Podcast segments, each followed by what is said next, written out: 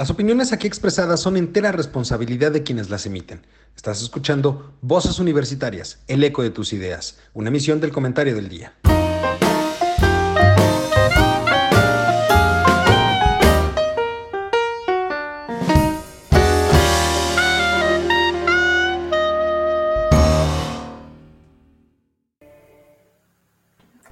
Hola, ¿qué tal? Muy buenas noches. Bienvenidos aquí a Radio UP. Continuamos con la programación esta noche de martes 4 de mayo, siendo las 8 y 5 de la noche. Les doy la más cordial de las bienvenidas. Mi nombre es Eduardo López. Y aparte de estar iniciando esta noche un nuevo programa al cual vamos a denominar Voces Universitarias, eh, tenemos temas de discusión bastante interesantes en esta ocasión. Pero antes que nada quiero presentarles a las personas que me van a estar acompañando a lo largo de este programa y en los subsecuentes. Les quiero presentar a Juan Araque. Juan, muy buenas noches. Buenas noches, Eduardo. Gracias por la invitación. Irene Castillo. Buenas noches, Eduardo. Gracias por la invitación. Mauricio García. Eh, ¿Qué tal, Lalo? Buenas noches. Gracias por la invitación y por la coca de lata. Al contrario, muchas gracias a ustedes por acompañarme esta noche. Y bien, este es un nuevo proyecto en el que tratamos de analizar un poco más a detalle algunos temas de la vida nacional, políticos, sociales, económicos, que, bueno, tienen diversas repercusiones independientemente de las que todo el mundo conocemos en los medios de comunicación. ¿No? Eh, vamos, esta noche vamos a tocar un tema bastante interesante, no solo por la gran cantidad de polémica que ha despertado últimamente, vamos a tocar un tema que son las alianzas partidistas.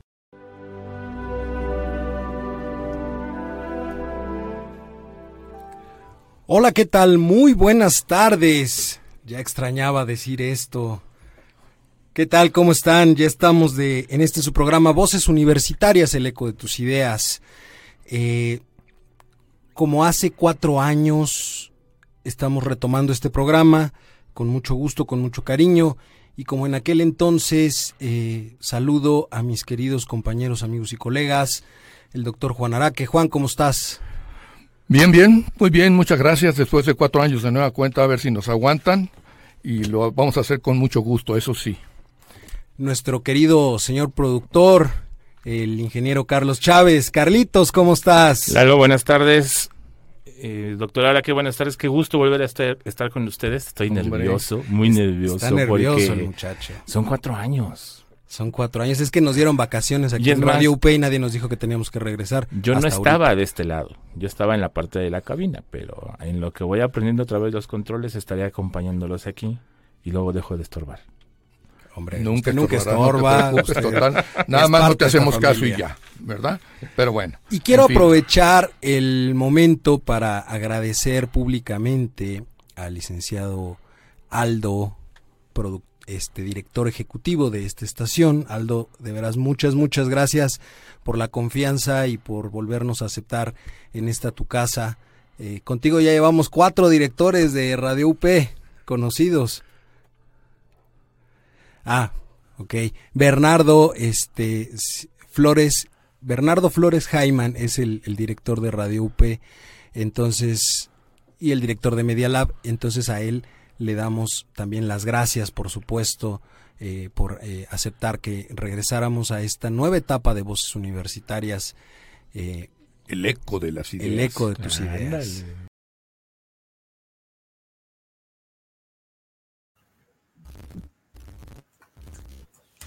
Pues así empezó esto, ¿no? Hace 12 años eh, empezábamos voces universitarias, hace eh, tres retomábamos el proyecto de regresábamos a, Radio UP y ahora somos parte de la plataforma del comentario del día. Pero aquí estamos, aquí estamos platicando de los temas de interés, analizando, discutiendo, debatiendo los temas relevantes en México y el mundo. Como lo hice hace 12 años como lo hice en el regreso. Saludo a mis queridos amigos, compañeros y colegas. Juan, ¿cómo estás? Muy buenas noches. Feliz aniversario. Bien, bien, buenas noches. Igualmente, felicidades. Adiós, gracias por estamos aquí. Hombre, gracias a ti, Charlie. Lalito, buenas noches, un gusto. Eh, me estaba oyendo hace cuatro años, ingresé a este lado oscuro, aunque yo ya estaba trabajando en la parte de la cabina de controles. Sigo trabajando en la parte de cabina de controles, aunque la gente no lo crea. Este, pero bueno, este, la verdad me, me, dio mucho gusto escucharme hace cuatro meses, hace cuatro años, ¿no? Han pasado tantas cosas en esos cuatro años, pandemias y demás. Y mira, aquí seguimos. Aquí estamos. Aquí estamos y aquí seguiremos. Y el fichaje más reciente que ni Obama lo tiene de este programa. Mi queridísimo don Mario, ¿cómo estás? Muy buenas noches. Don Eduardo, muy buenas noches. Mi querido don Juan Carlos. Pues recordando ahorita con esta introducción aquellas heroicas cabinas de, de Goya, que fue donde inició todo este proyecto. Tuve la oportunidad de, estar con ustedes como invitado en un par de ocasiones, cuando estaba pues inclusive reciente la, la, escuela de comunicación de la universidad y que ahí se hacían todas las, las experiencias en donde eh, tú, Eduardo, Carlos y Juan fueron pioneros en, esta, en este ejercicio de, Radio UP, en donde dentro de la programación estaba Voces Universitarias. Con todo, con todo cariño recuerdo aquellas épocas en que nos encontrábamos, ahora sí que los cuatro, en el campus de, Goya, y pues todas aquellas remembranzas y todos aquellos compañeros que estuvieron con nosotros en, en aquellos años y que compartimos. Gracias, gracias por la oportunidad de nuevamente estar en esta nueva época de voces universitarias. Al contrario, muchas gracias a ti. Pues ya ahora que cumplamos los 15, hacemos pachangón, ¿no? Ah, no, sí. Le, conseguimos, ¿no? Este, Juan, tú vas a querer chambelanas para los 15 años, ¿no? Uy, uy, uy. Uy, déjame llegar primero. y hasta nos vamos. Porque capaz de que después se le olvida para qué quería la chambelanas además de bailar. ¿Quién me lo quita? Eso sí. Pero bueno, oigan, este, pues hace 12 años hablábamos de alianzas partidistas. Con eso arrancamos este programa. Hablábamos de las alianzas partidistas y era un tema que pues prácticamente no estaba muy bien definido de cómo se hacía, si se tenía que hacer, eh, la autoridad electoral decía una cosa y otra, y 12 años después venimos a hablar no solamente de los frutos de esas alianzas electorales, que ha habido muchas, para empezar Morena con sus aliados, el PRI tuvo también alianzas, el PAN tuvo alianzas, todas las fuerzas políticas han tenido alianzas, pero ahora llegamos a un punto donde se busca una reforma electoral. Una reforma electoral que manda el presidente de la República en días eh, pasados, pero es una reforma que a mi parecer, ya me lo dirán ustedes, quiero saber su punto de vista de, de arranque, de qué opinan de esta reforma electoral es una, una, reforma que tiene dos cuestiones, a mi parecer, muy interesantes. Primero, que es una reforma que creo que ya de entrada se sabe que no va a pasar. Al ser una reforma constitucional, pues, prácticamente se esperaría, ojo, se esperaría, aunque no podemos asegurarlo hasta que no suceda, se esperaría que tenga la misma suerte que la reforma eléctrica y no pase. Eso por un lado. Y por otro lado, lo que llama la atención es que es una reforma impulsada por el propio gobierno, no es una reforma impulsada por la oposición al gobierno. Generalmente este tipo de reformas son impulsadas, son una exigencia del grupo en la oposición, precisamente porque se asume que hay eh, tal vez eh, ciertos mecanismos que no les favorecen para poder competir en un momento dado. Y en este caso en específico es el gobierno el que la pone en la mesa y es el gobierno el que la, la, diseña y la manda, no es la oposición, lo cual me parece también algo muy interesante. Y finalmente, hay algo que yo, yo en lo personal, no entendí y me gustaría conocer también su opinión. Quienes presentan esta reforma en la mañanera del presidente, en el show mágico cómico musical del hijo predilecto de Marcus Pana, son el titular de la UIF, que no entendí, Pablo Gómez, que hace ahí siendo titular de la UIF, presentando una reforma electoral. Por otro lado, también está el director general de aduanas, que tampoco se entiende, dado su eh, proyecto, su, su, encargo, por qué están ahí. Y, ah, miren, ahí pueden ver fotografías de aquellos entonces, de, de cómo estábamos allá en las, en las cabinas. Éramos parte de Radio UP. Los logos. Los logos. Estábamos festejando de todo, miren nada más. De todo, de todo hay en la viña del Señor. Hasta la actualidad. ¿Cómo no? Para que vean. Pero, pero bueno, mi querido Juan, ¿tú qué opinas de, de, de, entrada? ¿Cómo ves esta reforma? ¿Y qué opinas de quienes lo presentaron? El titular de la UIF y el director general de aduanas. Bueno, si quieres, si quieres que empiece con eso, no tengo la menor idea de por qué intervienen, este, más que por el hecho de que están, digamos, sujetos a lo que diga titular del Poder Ejecutivo. No entiendo qué hace ahí el director general de aduanas. Eh, Pablo Gómez tal vez, porque es un político que tiene mucho colmillo y desde hace muchos años ha sido diputado, senador, diputado, senador, invariablemente, ¿no? Lo entendería porque interviene en todo caso. En cuanto al contenido, este, yo hace mucho tiempo sostenía la idea de que, digamos, este país, a pesar del PRI, de todo lo que ustedes quieran, pues bueno, caminaba, como decía Galileo Galilei, ¿no? En todo caso. Sin embargo. Y sin embargo, se movía. Se movía, ¿no? Mal que bien. Que había muchos desmanes, que había mucho desorden, pero funcionaba, insisto, y gran parte de ese funcionamiento está plasmado en el funcionamiento de muchas instituciones, que algunas de ellas ya han sido destruidas. Y justamente con esta reforma electoral se pretende acabar precisamente con la más importante, que es la del Instituto Nacional Electoral, ¿no? Y hay una conjugación ahí, hasta cambio de nombre y demás, pero este, hablando un poquito de la cuestión del, un, un, poco más de la cuestión del contenido, yo hace mucho tiempo hablaba de que efectivamente con, consideraba que había muchos diputados plurinominales, o sea que de alguna forma deberían de ser suprimidos porque en efecto causan un gasto. Además que hay una cosa, los diputados plurinominales y los otros diputados uninominales son los que hacen la chamba. Y lo digo porque una amiga mía que era mi amiga, en algún momento dado, este, intervino cuando funcionaba este, de esa manera, o ahorita si tú quieres, y decía que los que chambeaban eran ellos, los otros nada más recibían lo que les pasaban las gentes con esa categoría de diputados. Y llegó a completarse hasta el número de 500, ¿no? Desde luego, de todo el conjunto.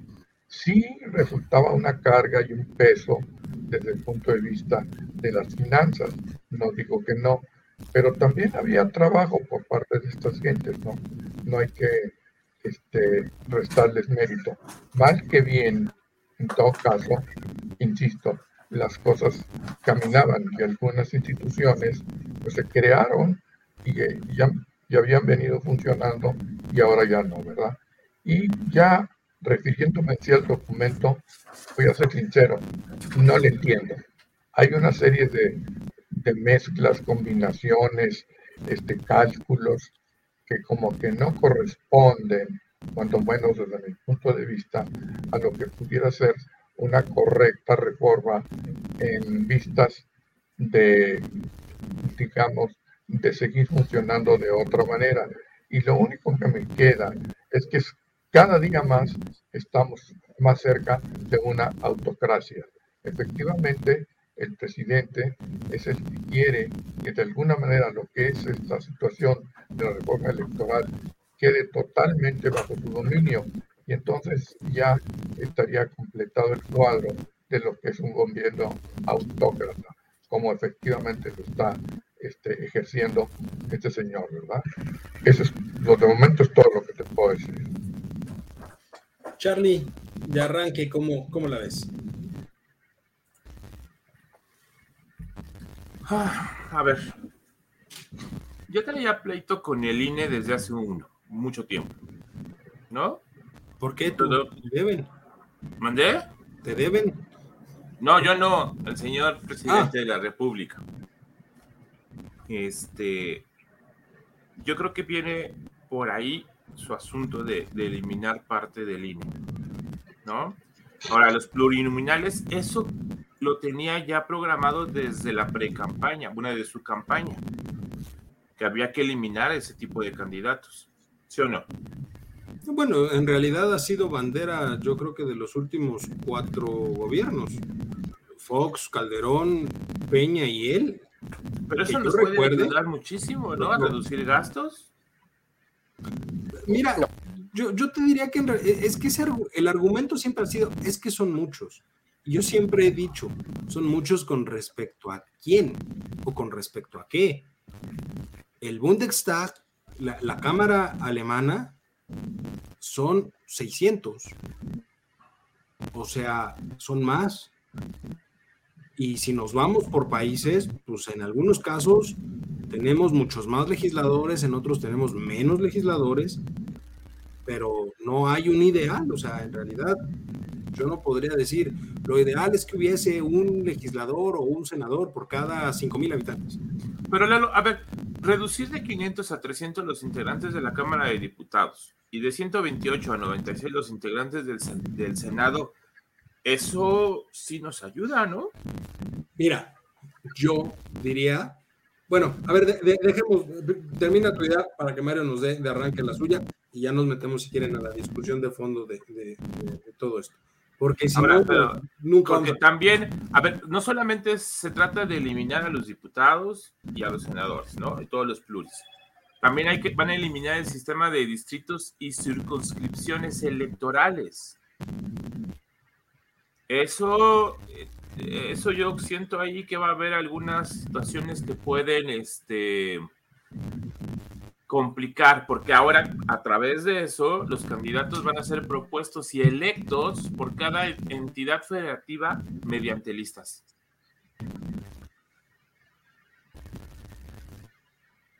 Entonces, ah, a estar más complejo el asunto todavía. Si de por sí así no lo entendemos, con más cambios y más reducciones, pues mucho menos. ¿No? quienes no conocemos de política tan a fondo, reducir significa ahorro.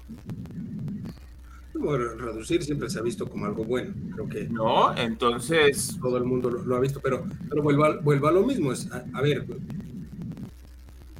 tendríamos que tener un parámetro de reducción, no es nada más de reducir por reducir. ¿No? ahorita tocamos, tocamos el tema. Don Mario de, de Saque, ¿cómo la ves? ¿Quieres que te dé mi punto de vista, Eduardo? por, tu cara yo puedo deducir que la ves como un desmadre. No, no, en absoluto, en absoluto. Es, es, es una de las jugadas, ahora sí que, y mira que yo no estoy a favor de considerar al, al actual señor que ocupa la posición de presidente de este país como un estratega político, pero creo que es una movida muy interesante muy interesante porque la mitad de los elementos que contiene la reforma eh, son muy, muy representativos de encaminarnos a un nivel superior de democracia en ese país. Eh, el aspecto de eh, acabar con la elección de representantes de las cámaras de manera directa, de manera popular, y que sea a través de listas plurinominales, por parte de los partidos y en función de lo que gane el partido en la votación. Porque ¿qué va a pasar en las boletas? O sea, de acuerdo a lo que plantea la reforma, ya no van a aparecer Juanito, bueno, no, no, porque no, Juan, este, Pedrito Sánchez, este, Ernesto Rodríguez, este, Javier eh, Hernández, como candidatos a diputados por determinado distrito sino va a aparecer el partido. O sea, el partido en sí. Va a aparecer el PAN, el PRD, el PRI, Morena, y entonces quien gane más votación eh, en forma proporcional podrá acceder a esos escaños en la Cámara de Representantes. O sea, es un poquito un modelo parlamentario, no ni siquiera un modelo de, de democracia representativa, sino parlamentario, como es el que maneja el, este, el Reino Unido, Inglaterra, en, el manejo de, que los partidos son los dueños de los candidatos que postulan a las posiciones dentro de su representación. Esto tiene ventajas, ¿eh? déjenme decirles, no crean que está tan, tan descabellado el asunto. Es que generar eh, parlamentarios de carrera, gente que pueda permanecer durante mucho tiempo dentro del Parlamento, dentro de las cámaras, eh, propios de los partidos y de lo que representa cada uno de estos partidos como segmentos de la, de la sociedad, y que lo que va cambiando es el, el porcentaje de, representación de la popularidad que el partido en un momento tenga dentro de población. Eso no se me hace en absoluto una mala idea, pero veo como una cosa positiva. Eh, otra cosa que se me hace muy interesante de esta reforma es el manejo de eh, desarrollar eh, una equidad entre los poderes, legislativo en este caso, ejecutivo y propio judicial, a través de la misma reforma.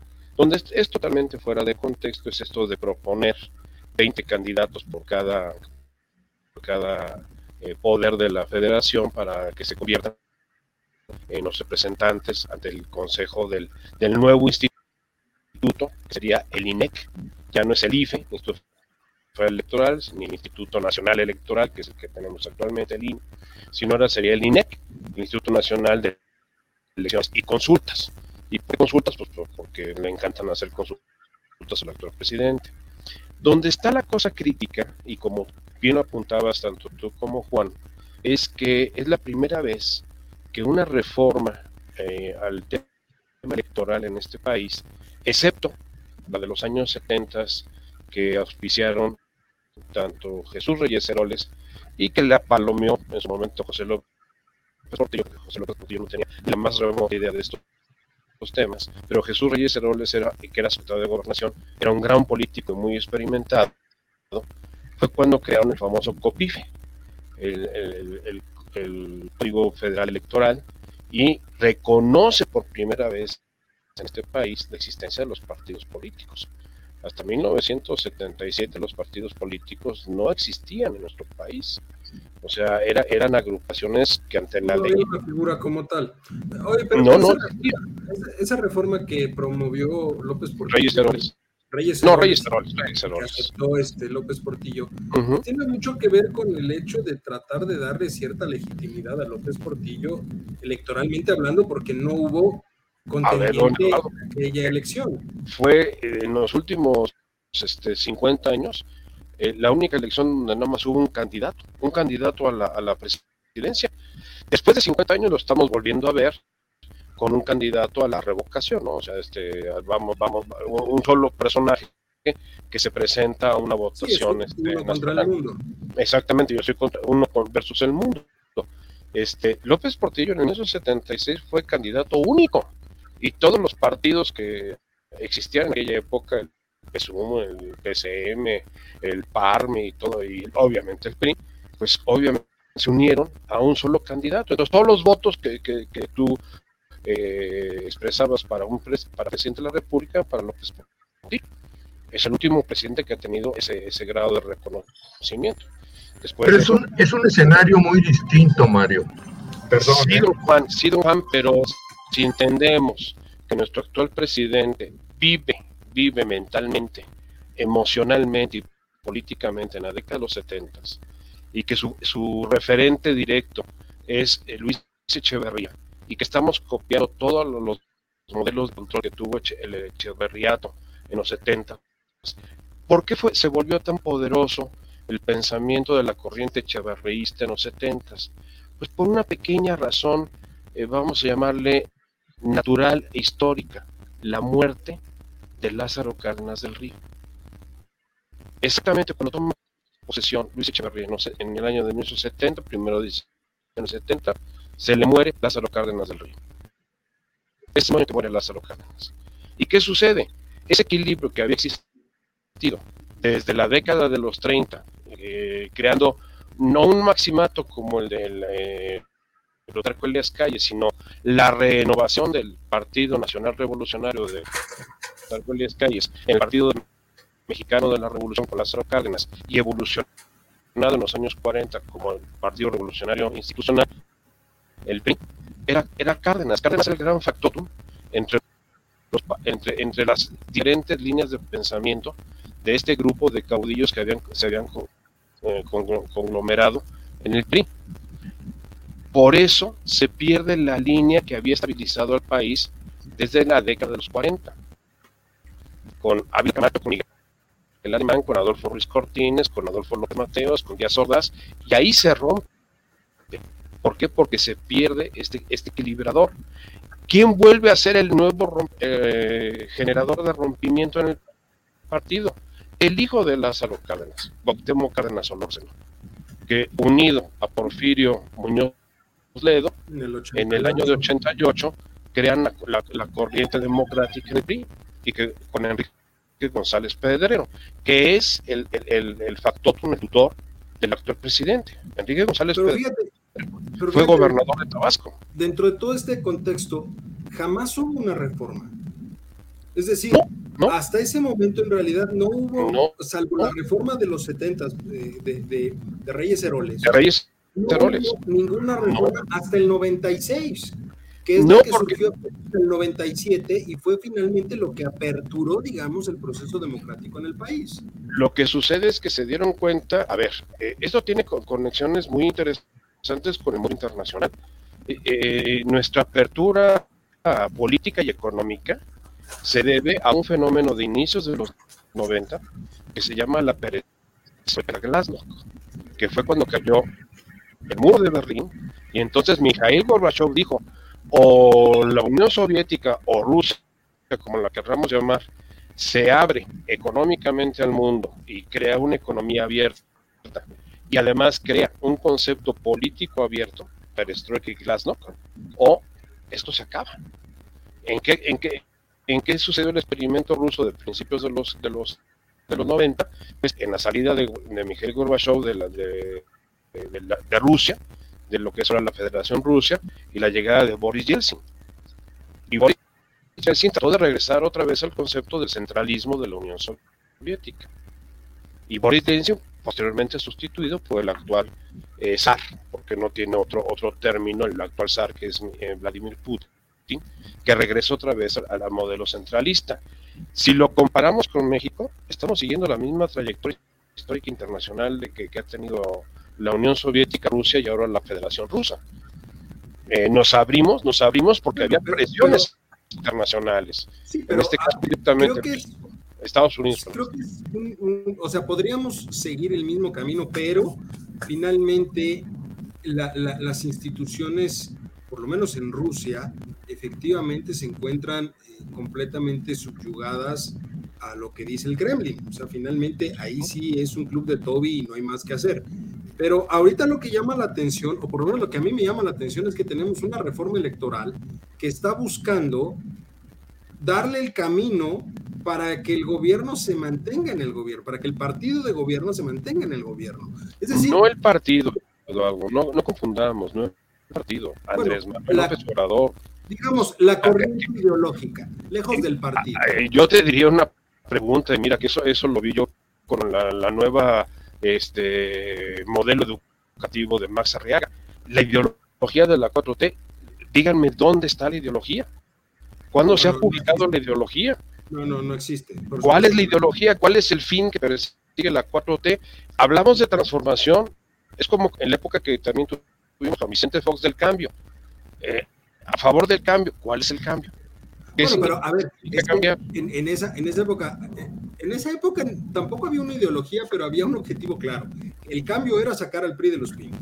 El tema ah, no, que esto se logró. 4T, el tema que tenemos con la 4T es que ellos dicen es una eh, eh, es, es, una transformación, pero inclusive dentro de ellos hay unos grandes desacuerdos porque hay quienes no consideran que exista realmente la 4T, sino que hablan del obradorismo.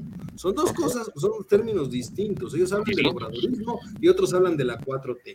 Pero y el grupo tienes el grupo bolivariano y tienes el grupo conservador de, de, la izquierda que viene del PRD. Y tienes una izquierda progresista también dentro del propio Morena, que son los menos, pero que, ojo, han, movido. Entonces, en realidad, a lo que me lleva es que cuando vemos de fondo lo que, lo que propone la, la reforma, por supuesto que esto no es una reforma de izquierda. O sea, aunque no, no, no, izquierda no tiene nada. Es una reforma autocrática. Es una reforma autocrática y déjame decirlo con todas sus palabras. disculpa un momento. Es una reforma fascista. Estoy viendo a Mussolini en principios del siglo XX creando el partido fascista en, en, Italia, donde solamente yo soy el que tiene, soy el poseedor de la verdad y quien esté en contra de mí es traidor a la, a la patria. Eh, son palabras textuales de, de, Benito Mussolini. Sí, por supuesto. Juan, ¿tú querías decir algo? No, que Mario me dio la razón, la razón de lo de, digamos, el tipo de gobierno de autocracia. En todo caso, que el, que el que tiene el poder es el que domina en todo. Punto. Y nada más, como bien lo dijo e, e, e, eso es algo que queda muy claro en, la propia, en la propia reforma, porque Charlie decía, reducir se ve bien y, habla de cierto ahorro. Ok, reduces el número de diputados y el número de senadores, pero la misma reforma también te dice, oye, vamos a desaparecer a los 32 órganos eh, electorales estatales y se va a concentrar en uno. Pues déjenme, déjenme decirle algo.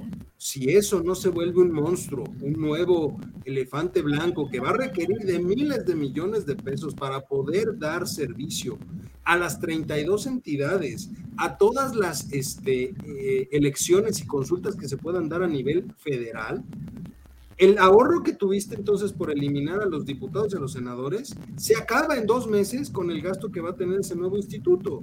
Pero a ver, Eduardo, regresamos, regresamos a la Comisión Nacional Electoral. Sí, por supuesto, pero... ¿Que ah, presidió quién? El secretario pero de déjame decirte algo, es, es, peor que la Comisión este, Electoral. Nacional Electoral. Nacional Electoral, por una razón, porque ahora la Comisión Nacional Electoral vivía del presupuesto de la Secretaría de Gobernación. Así es. y ahora vamos a crear un ente, un animal blanco, un elefante blanco, al cual le vamos a asignar una cantidad de recursos bestiales para que año con año, porque no hay un solo año donde no existan elecciones en este país, locales o federales o municipales o estatales. Entonces, va a ser un ejercicio de recursos brutal, pero además la propuesta que hacen es, decía Charlie, que se elijan los diputados y senadores mediante listas por cada entidad, pero también agregaron por ahí un punto, que sea proporcional a la densidad de población. Significa entonces que el estado que más diputados va a aportar es el Estado de México, y los que menos van a aportar tienes un Baja California, un Baja California, California Norte, un Sur, Colima, ¿no? Que a lo mejor ellos van a terminar, este, de acuerdo a los cálculos que habían dicho, ellos aportarían dos diputados, el Estado de México más de 40, la Ciudad de México más de 20, y entonces, ¿qué sucede? sucede que esa misma fórmula... Estados Unidos. Pues, es el modelo electoral de Estados Unidos. Pero esa misma fórmula, Es, esa misma fórmula es la fórmula de los benditos plurinominales. Así es, o sea, dejan de existir los de elección directa, te ahorras todo el, fandango de las campañas electorales de los diputados y te vas solamente a elegir al partido que te, que, te, que te gusta y en, y en proporción directa al porcentaje de votos que saquen a la localidad es, es los que de la lista que se, que se inscriba son los que entran, o sea, por plurinominal. O sea, en lugar de tener 500 este, diputados, va a tener 300 plurinominales. Pues, pero, y a diferencia del sistema electoral americano, como bien lo dicen, eso es prácticamente copiar el sistema electoral. A diferencia de ellos, la, aquí se le está dando ventaja al partido mayoritario. Claro, ya de que está en el poder. Y allá no, allá en el colegio electoral, esta misma fórmula hay que recordarle a la gente que esta misma fórmula pasa por un filtro que es el colegio electoral finalmente. Y el colegio electoral es el que de cierta manera filtra las posibles inconsistencias que, que, haya habido abajo. Pero aquí no los estados son autónomos en su proceso electoral. Cada estado en Estados Unidos es autónomo, no hay un consejo como el INE. Ahora, eh, eh, esta reforma también, eso también, y fíjate, esto me lleva a un punto que también quisiera preguntarles a los tres. Esta reforma también menciona entonces que se disminuya la cantidad de recursos que se le da a los partidos políticos. Y que únicamente se habla de darles dinero en época electoral y no durante todo el tiempo. Pero ojo, aquí también surge una situación interesante, que si lo queremos comparar con el sistema americano, el sistema americano ellos no reciben ni un quinto, ah, todo lo tienen que recaudar ellos. Pero el europeo, el europeo, el latinoamericano, todo, pues, nadie recibe subsidio del gobierno. ¿eh? Pero aquí nadie está, nadie está convencido de que los partidos por, no, se puedan, en México por lo menos, no se puedan corromper por recibir dinero, este, de, dinero sucio, digámoslo así. A ver, don Eduardo, hay un libro muy interesante que escribió Luis Carlos Ugalde y Mario Amparo Casal, en donde demuestra que del monto que recibe, vamos a decir, un peso que recibe por parte del, del INE de presupuesto a un partido, le ingresan 14 por otras fuentes ya sea el propio gobierno, que es el partido en el poder, ya sea en los grupos de interés, ya sea inclusive el crimen organizado. Y lo acabamos de ver en las últimas elecciones del año pasado, como toda la costa pacífico se vio infiltrada por el crimen organizado y se le inyectaron recursos de los cárteles de la droga. Pero entonces, ¿cuál sería la diferencia con el americano, Juan? ¿La fiscalización?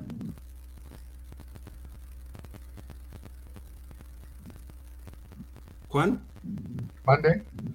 ¿Cuál, sería entonces la diferencia ahí con el americano? Si aquí ya se permite, pues sería nada más la fiscalización, ¿no? Allá sí los obligan a fiscalizar cada peso que reciben, bueno, cada dólar que reciben. Y aquí de hecho, hacen eventos, hacen eventos y hacen cenas donde invitan a, gente destacada y, la gente da donativos al Partido Republicano Demócrata para, para recaudar fondos para las campañas. Que en ningún país del mundo, ¿Qué es lo que siempre se trató de evitar aquí? Fíjense bien, justo en este tema hay algo que dice, la ley establece restricciones a los particulares que donen a los partidos. Los recursos provistos no serán deducibles de impuestos.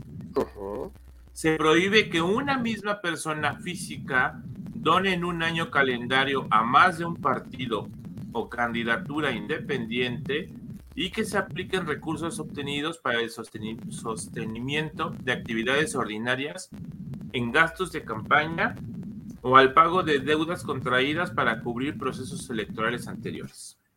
Pero esa es la ley actual la que estás leyendo. ¿No? ¿Es la reforma? ¿Es la reforma? La reforma con es lo que dice, que, se financien como puedan. el, pensamiento de la actual reforma es que financien como se pueda. Ahora, nada más doy una aclaración. ¿Por qué Horacio Duarte Olivares está inmiscuido en esto? Que es el director general de aduanas actualmente. Es la pregunta que tú hacías inicialmente, Eduardo. ¿Y por qué también este nuestro buen amigo este Pablo, Gómez? Pablo Gómez. Pablo Gómez, nada más oh, Pablo Gómez ha sido uno de los principales promotores de casi todas las reformas constitucionales de esta administración y, ni, una, ni, una, ha pasado. Pero aparte de eso, eh, Pablo Gómez ha sido diputado y ha estado vinculado con el Poder Legislativo desde que el movimiento 68. O sea, e, e, es de los este, legisladores con más trayectoria en nuestro país. Entonces, por eso No tiene ni la más remota idea de qué es la unidad de inteligencia financiera. Eso no tiene ni la más remota idea. El que sea economista. Él es grillo por natural. Él es grillo por naturaleza y por, este, por vocación. Pero ¿por qué Horacio Duarte Olivares? Porque es el próximo gobernador del Estado de México, señores. Horacio Duarte. Oye, Mario, entonces no va a entrar doña Delfina. No, doña Delfina es una delincuente electoral que al momento que la saques como candidata, te van a sacar que tiene una sentencia en firme del tribunal. ¿Va a ser la operadora del presidente en el Estado de México? No, no, no, no, no. No confundamos. el que va para, para el gobierno del Estado de México es Horacio Duarte. Bueno, Además, él fue, él fue representante, es parte del grupo de Higinio Martínez, del grupo Texcoco. O sea, del grupo Chalco, del grupo Chalco, o sea, es parte del grupo de Higinio Martínez, igual que de Fina. Todos eran, ellos eran carreristas. Bueno, Horacio Duarte fue consejero electoral, o sea, representante del PRD ante el, ante el, el IFE en aquella época, en el 2005-2006, si no mal recuerdo. O sea, conoce el tema a la perfección. Tal vez de aduanas no sepa ni por dónde están ubicadas físicamente las aduanas, pero de que conoce la grilla electoral y conoce al Grupo Estado de México del lado del PRD, lo conoce perfectamente bien. Y que es un subordinado de Higinio Martínez totalmente.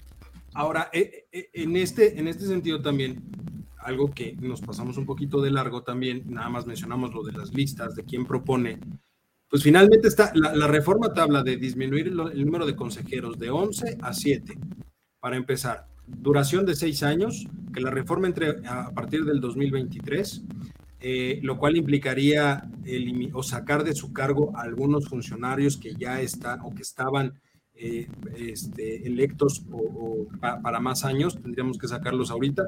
Pero además, ojo, y esta es una pregunta para ti, Juan, también buscan elegir de, por voto popular a los magistrados del Tribunal eh, Electoral. ¿Es válido eso? ¿Pensarlo así? No, bueno, ahorita no, pero lo van a hacer válido. Es lo que se pretende. Si se hace la modificación, si se hace la modificación. Se pretende, pero, pero funcionaría, o sea, tú ves, tú pensando en la cuestión jurídica, tú ves a un magistrado electo popularmente. A ver, e, es que es un círculo vicioso, Eduardo. Este, la reforma la están adecuando a los intereses del presidente. Ahorita funciona, como bien sabemos, de una manera distinta, que son designados en un momento dado. Pero una vez que sean electos por el pueblo, el pueblo soy yo, dice don Andrés Manuel. Le encarga. Claro. Es lo que no acaban, pero con todo respeto, es lo que no acaban de sacar en claro ustedes y que por ahí va exactamente esta ley electoral. Hay algunas cosas que pudieran valer. Es más, la oposición ya lo dijo. Vamos a estar, estamos de acuerdo en pequeñas partes de la reforma, pero de ninguna manera con la, con la mayor parte nos vamos a oponer. Y ahora, en los países eh, cultos, civilizados, políticamente avanzados, se habla de reforma, digamos, se habla de venganzas, en todo caso, para imponer un sistema de gobierno. Yo no me acuerdo, a menos que sea don Putin. No, bueno, si, nos vamos a, los Inglaterra no te vayas tan lejos. Inglaterra, los, los partidos, los Tories y los, eh, los este, laboristas constantemente se están vengando de, del anterior primer ministro. O sea, no, no, no es. Pero ojo, inclusive ellos, inclusive ellos que utilizan, digamos, el esquema para hacer esas venganzas electorales, pues, a ver, en ninguna democracia avanzada, respetable y que ha funcionado por muchos más años que la mexicana, porque recordemos que prácticamente la mexicana o la democracia mexicana surgió en el 97 es decir, no tenemos tanto tiempo. Estamos hablando del 97 para acá, estamos hablando 25 años. de 25 años, mientras que tienes democracias como la, América, la propia americana, o tienes la, la, parlamentaria, que es eh, la, inglesa, tienes la alemana y demás, que tienen muchísimos más años funcionando que esta. Y ninguna el de esas... inglés tiene más de mil años. Oliverio Cromwell fue el que le cortó la cabeza a Carlos Viero. Por supuesto. Y creó el parlamento, el parlamento inglés ninguno de ellos, ojo, ninguno de ellos tiene un maldito referéndum de revocación de mandato. No, no, no. Las únicas democracias ratoneras que lo tienen son Venezuela, Bolivia y este y por ahí me falta eh, alguna otra. Eran tres. Pero, pero de ahí fuera nadie lo tiene. En cambio, lo que sí tienen las economías avanzadas, las políticas, digamos, las, las sociedades políticamente más avanzadas, es, por ejemplo, una segunda vuelta electoral en el, en el caso de la presidencia de la República. No todas, la americana no la tiene, pero muchas de las europeas sí lo tienen. Tienen una segunda vuelta. Ya lo vimos en hace 15 días en la elección este, francesa. En segunda, vuelta, en segunda vuelta gana Macron.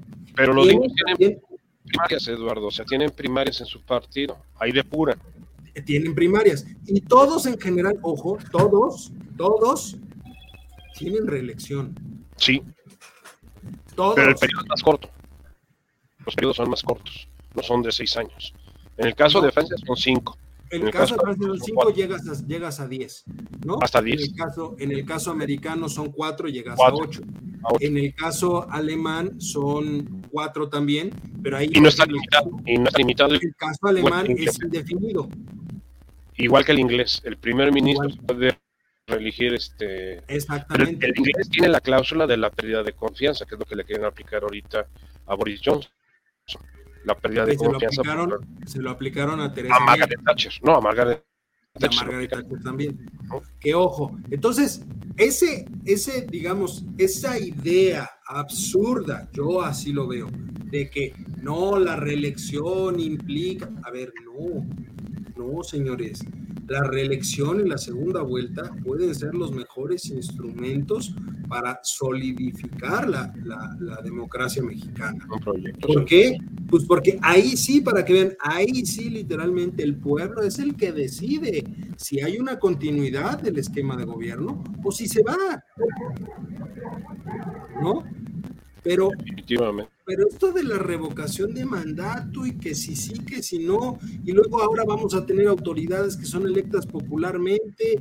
A ver, la, la, sociedad mexicana no aguantaría magistrados, desmiénteme ahí Juan o corrígeme, la sociedad mexicana no soportaría magistrados electos popularmente porque si ya tenemos gobernadores y legisladores donde los que aportaron el billete fue el crimen organizado, ¿qué nos impediría tener ahora magistrados que la idea de que sean electos popularmente popularmente implica darles esa posibilidad de que el crimen organizado meta las manos ahí y entonces terminen fallando a favor de quien ellos quieran. Y entonces ya da igual Creo que ese es un punto central, ¿eh? porque da igual la, estructura electoral que tengamos. Si está, si se corrompe a la autoridad electoral, corrompes todo el proceso electoral, ¿eh? O no sé qué opines ahí, Juan. Esta cuestión del proceso democrático me hace recordar una, una frase de Winston Churchill que decía que la democracia es el peor tipo de gobierno del mundo. Eso decía alguien que sabía de política, en todo caso, ¿no? Entonces, este, aquí hay ciertas contradicciones, porque en la, antigua Roma, digamos, iban a votar todos efectivamente, levantaban las manos, se elegía el cónsul, vicecónsul, no el dictador, porque pues bueno, nunca le otorgaron a Julio César. Es más, cuando quiso ser dictador, pues lo tumbaron. Pero bueno, no va por ahí el asunto, ¿no? Pero en ese sentido, este, pues sí tiene sus, como todo, sus imperfecciones la democracia. Lo que pasa es que se aprovechan de las imperfecciones para hacer lo que les da la gana, en todo caso. Y un gobierno que puede bien ser este, socialdemócrata, se me ocurre como ejemplo, digamos, ellos lo echan a perder.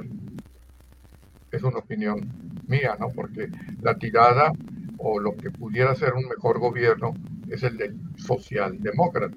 El socialdemócrata, que es el que tiene los países europeos en su mayoría, y principalmente los países del norte de Europa. O sea, una Alemania, una Noruega, Finlandia, Suecia.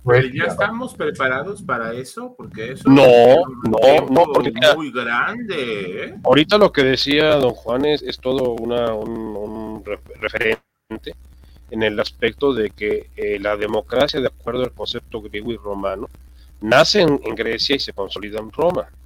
Pero la, democracia de los griegos y los romanos era la igualdad entre aquellos que pueden ser iguales.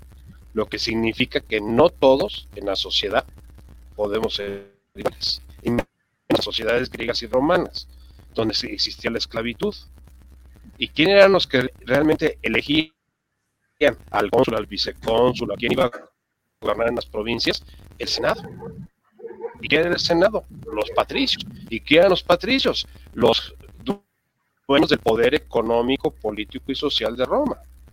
Entonces, entre una minoría que era, entre comillas, representativa del pueblo, porque representaba los poderes económicos, políticos y sociales, se elegía a quien se iba a encabezar. Julio César se convierte en el dictador de Roma por el regreso de la, de la campaña de las Galias y toma literalmente pero finalmente es, la base de lo que es la democracia representativa. Así es, eh, no popular. ¿eh? por eso, en su, en su inicio en Grecia estábamos hablando de una democracia participativa, porque ahí sí era a mano alzada, todo, pero eran sociedades muy pequeñas. Sí, sí, tamaño. algo eran sociedades muy pequeñas. Pero ya cuando empieza a crecer esto se tiene que hacer participativa. El tema está en que cuando las haces participativas empiezan a corromper ciertos ah, de los movimientos que siguen. A ver, México yo creo que no está preparado para una democracia distinta a la que tenemos, porque también culturalmente hablando, por ejemplo, culturalmente hablando, en cuanto a la cultura política, México no entendería, por ejemplo, la división entre una jefatura de Estado y una jefatura de gobierno. No. Para nosotros es la misma persona. El presidente es, jefe de gobierno y jefe de Estado. jefe de Estado. En cambio, en un, en un esquema parlamentario forzosamente tienes que dividirlo y tienes un jefe de Estado y un jefe de gobierno. Y no estamos listos para eso porque aquí lamentablemente seguimos con una idea de o tengo todo el poder o no tengo nada del poder, pero yo no voy a compartir el poder. Tan es así que no podemos tener este, un gobierno eh, de coalición. ¿Tú te acuerdas, Juan, que platicamos de eso hace mucho tiempo y veíamos que en realidad era imposible hacer un gobierno de coalición en México? Sí, pero hace rato ya que platicamos de eso y nomás la idea no ha vuelto a salir a flote, ¿no? Porque hay demasiados intereses en conflicto en todo caso. Y porque la propia, la, propia mayoría, fíjate, algo tan sencillo, la legislatura pasada, eh, desmiéntanme, ahí, este, Juan, eh, Mario, este, la legislatura pasada, la bancada de Morena estaba violando la constitución porque tenía una sobrerepresentación a la que la propia ley permitía y que de hecho la, la permitía y la prohibía. Pero como hizo eh, coalición con el PT y con el Verde Ecologista, se rompió. Tuvo, la sobrerepresentación. Que fue cuando algunos diputados, diputados de otros partidos se fueron a Morena, le la sobrerepresentación. Y entonces la bancada per se estaba violando la ley electoral. Así es, así es. Y no solamente la ley electoral, la constitución. La Constitución en general. La ley electoral está dentro de la Constitución.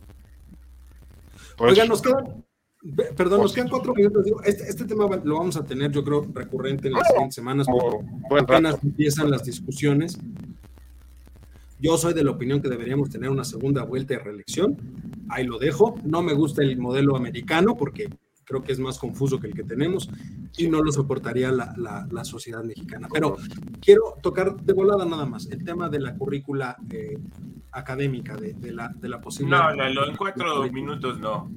No, nada más quisiera, quisiera una opinión muy rápida de ustedes, porque hay que recordar, a ver, los calificativos que da el señor Marx Arriaga que ojo, es el director de materiales didácticos. Yo no entiendo tampoco por qué el director de recursos didácticos de la CEP es el que habla de la reforma a la currícula escolar. No sé por qué no lo dice la secretaria, la subsecretaria de, Educación Básica. No, no, entiendo por qué ellos no, no, si no es el director general de recursos didácticos el que lo sale a decir. Pero da unos calificativos donde dice que la, el modelo educativo actual es clasista, racista, eh, segregador. Eh, vamos, los cuatro aquí presentes somos producto no de un mal eh, sistema educativo, sino de el peor sistema educativo que se puede existir en México. Miren qué joven estaba yo en esa época. Allá no comía, allá iban los ojos a la comida corrida. Sí, todavía no ganaba su dinerito. Sí, no, ahorita, no, no, ahorita ya le ya está relleno de relleno. Fíjate, ahí este, ahí trabajaba yo. Ahí estaba ya discutiendo reformas eh, este de la CEP. Sí, ya. Míralo, míralo. No cambia. Oye, Eduardo. Mira. Doctor. Oye, yo creo que este asunto de la educación lo, manejar, lo deberíamos de manejar de entrada en, en el próximo programa, porque tiene mucho este problema, mucha cuestión de que se puede discutir, muchas cosas nuevas que efectivamente no quedan claras, lo de los grados, lo de, bueno, niveles y una serie de cosas de tomar en cuenta. Son fases, no son de, grupos de, de, años por nivel y por grados. Y bueno, no llegué al paso ese que discutíamos, bueno, comentábamos ayer de las autoevaluaciones. No llegué desafortunadamente. Por eso yo, yo les pediría que de entrada, de entrada, tratáramos el asunto de la educación en el próximo programa. Ahorita ya no nos queda tiempo, ya nuestro director, este, ¿cómo se dice? Nuestro acabo de poner cuernos, ¿Mande? Te acabo de poner cuernos, vete ahí en la imagen, ve. Mira, cuando era yo joven. No, los cuernos. No, este es Lalo. Está, mira, mira las maldades. Por eso, dice que le está poniendo cuernos. Bueno. Algo te salió, Juan. Entonces, ¿en qué quedamos? Era yo joven. Sí, no, por supuesto. O sea, creo que, que nos. Inclusive, eh, vamos a ver si podemos tener a, a mi tocayo, a mi tocayo eh, Eduardo Baco, que ha sido uno de los principales este, impulsores en contra justamente de la, de la reforma eh, que están haciendo. Ahí estamos ya en, el, en, las cabinas de Valencia, en las, las más nuevas. ¿Quién es la mujer? Verónica Chalita, ¿te acuerdas de ella? Ah, sí. Estuvo con nosotros un, un, par de temporadas. Puras mujeres inteligentes hemos tenido. Por supuesto. Sobre todo la última, que su mamá y su tía me quieren mucho. María Carmen. Este, oiga, pues, pues ya no, ah, ya es, habrá algún momento donde a lo mejor podamos volver a hacer este programa juntos los cuatro en el mismo lugar. El próximo. Este, ya, no, no, el próximo es muy, muy. ¿Te acuerdas de esto, Lalo? Sí, por supuesto, juntamos juguetes y los fuimos a dar a un, este, a, un, este, orfanato. Fuimos a darlos. Fuimos a dar juguetes. Fue un gran, un gran día. Fue, fue en enero. no, fue para, el, fue para el Día del Niño. Fue para el Día, del niño. Fue para el Día del Niño. Juntamos juguetes y fuimos a entregarlos allá con, con los niños. Híjole, valdría la pena que lo, que lo volvamos a hacer, ¿no? Sí, sería muy, muy interesante. Pero bueno, este, pues nada, eh, se nos acabó el tiempo, retomamos la próxima semana el tema educativo, va a estar presente todos estos días y, la verdad creo que sí vale mucho la pena porque eh, estamos hablando, creo yo, del principal activo que tiene este país. La educación tiene que ser... Déjame, darte un punto de vista rápidamente, don Eduardo. O sea, traemos un problema de que la educación a nivel nacional se nos tocó en los últimos años.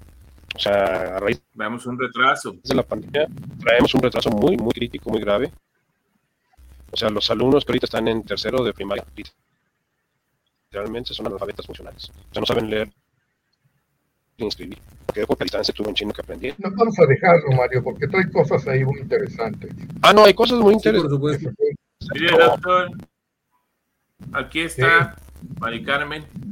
Mi consentida. Eso. No, bueno. Lástima que trabaje en el SAT. al contrario, al contrario.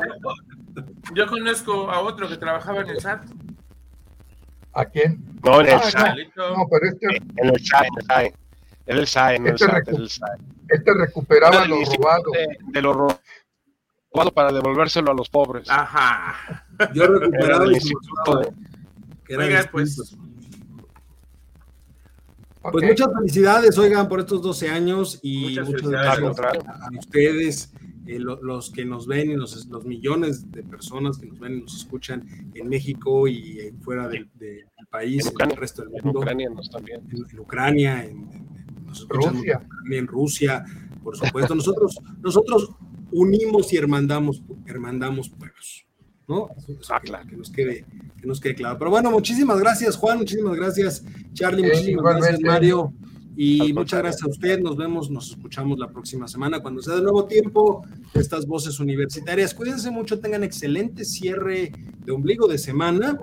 Y como hace 12 años, cuídense mucho. Y por cierto, también como hace 12 años, feliz cumpleaños a mi hermana. Ah, Hoy- cierto. Hoy es su día. Ah, En su día. ¿cuándo nos se te olvidar la nena? Mm, Feliz cumpleaños, nena. Cuídense mucho. Bueno, Nos vemos, chicos. igualmente, buenas noches.